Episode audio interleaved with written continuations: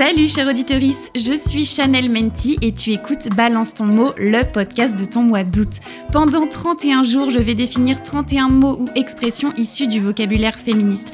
Et au livre sur le bretzel, je fais matcher à chaque fois une reco culturelle. Livres, séries, BD, films, musique, documentaire, de quoi occuper tes longues soirées caniculaires. Installe-toi bien confortablement sur ton transat ou ton strapontin de métro et c'est parti pour 5 minutes de féminisme à la sauce pop culture.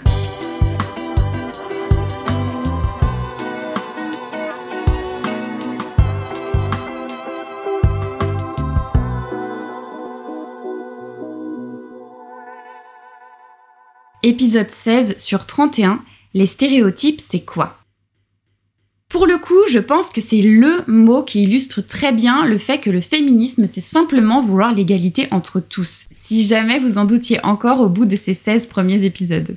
Les stéréotypes, ce sont des caractéristiques que la société attribue à un groupe de personnes pour les classer rapidement. Que ça soit lié à l'âge, à la couleur de peau, aux origines, au poids, les filles aiment le rose, les garçons aiment le foot, les personnes obèses sont flemmardes et les jeunes sont irresponsables. Vous avez compris l'idée. Et figurez-vous qu'il a été prouvé que ces stéréotypes influencent directement les personnes concernées. Dès lors qu'une personne a intégré un stéréotype, elle va agir conformément à ce stéréotype. C'est en 1995 que la première étude sur la question a été menée aux États-Unis. Yale sont partis du postulat qu'aux États-Unis existe un stéréotype sur les capacités intellectuelles des Afro-Américains. Les psychologues en charge de l'étude sont donc allés à la prestigieuse université de Stanford pour faire passer des tests de raisonnement aux étudiants noirs et blancs du campus. Les participants ont été divisés en deux groupes. Les chercheurs ont expliqué au premier groupe qu'il s'agissait d'un test d'intelligence relevant des capacités intellectuelles, contrairement au second groupe à qui on a juste parlé d'une étude sur les mécanismes psychologiques. Le stéréotype n'a donc été activé que pour le premier groupe. Eh bien, les résultats sont assez fous. Dans le premier groupe, les étudiants noirs ont moins bien réussi que les étudiants blancs, alors que dans le deuxième groupe, les résultats étaient similaires.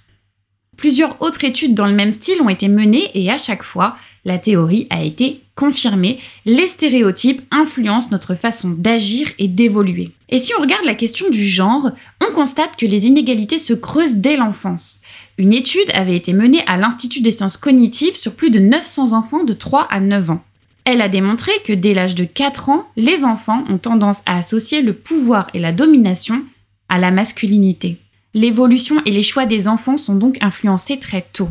Et si on fait un bond dans le temps et qu'on regarde le choix des métiers, eh ben on a beaucoup plus d'hommes à des postes de pouvoir. Du côté des femmes, on sera plus sur des métiers du care, donc infirmière, puricultrice, parce que à l'inverse, les stéréotypes féminins induisent que les femmes sont douces, à l'écoute, aiment s'occuper des gens, et le souci, c'est qu'il est extrêmement complexe de passer à côté des stéréotypes car ils sont omniprésents dans notre société. Et les fictions jouent un grand rôle dans leur diffusion. C'est d'ailleurs le sujet de l'épisode 3 de mon podcast principal Balance ta pépite. Avec Pauline Pauline Mallet, la fondatrice du média Sorociné, on a parlé justement de l'influence des fictions sur la société qui véhicule et maintient des stéréotypes dans l'imaginaire collectif.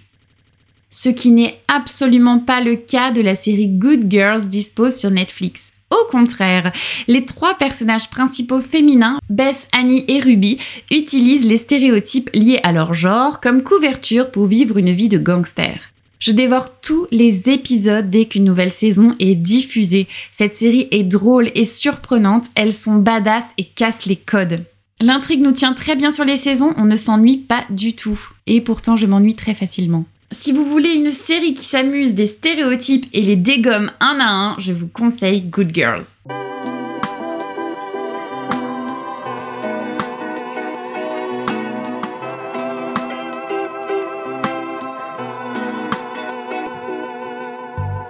Tu entends ce message, un grand merci d'avoir écouté l'épisode jusqu'au bout. Pour soutenir ce podcast, laisse 5 étoiles et un commentaire sur l'application que tu utilises. Ça va vraiment aider l'émission à se faire connaître. En attendant le prochain épisode, rejoins-moi sur Instagram ou TikTok à Chanel Menti. Ce podcast est produit par Les Petits Points, vignette par Eski, générique par Nathan Guéant. À demain pour le prochain épisode de Balance ton mot. J'ai hâte!